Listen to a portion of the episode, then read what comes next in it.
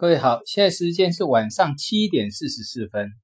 那我早上在讲到大企业家的股票，包括中国银行呐，哈，然后中国平安呐，哈，呃，平安银行跟中国平安呐，这些呢都已经突破颈线了。那技术面很简单了，突破颈线就拉回不破颈线就可以了。哦，这个其实很多结构上它其实很简单，那我们在操作都尽量的一个简单化。那这些上去带动了整个上证五零，今天突破了收敛三角的颈线。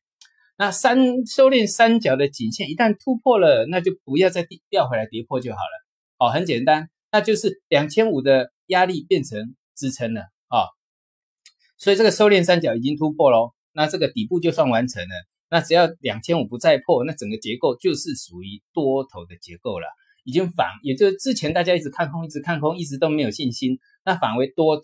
那指数在涨，那你有没有发现融资余额一直在降？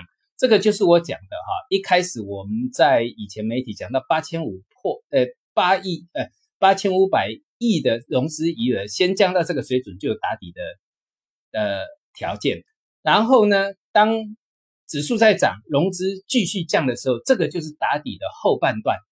那后半段很少会再破底啊，后半段很少会再破底。那我讲的是像上证五零这个，那上证指数呢也有这个机会，因为上证指数已经突破我讲的二七五零了啊，讲突破我讲的二七五零。那今天呢，上证五零带头上来的都是些什么全指股，所以索马上涨的迹象越来越明显，这是从年初就开始的。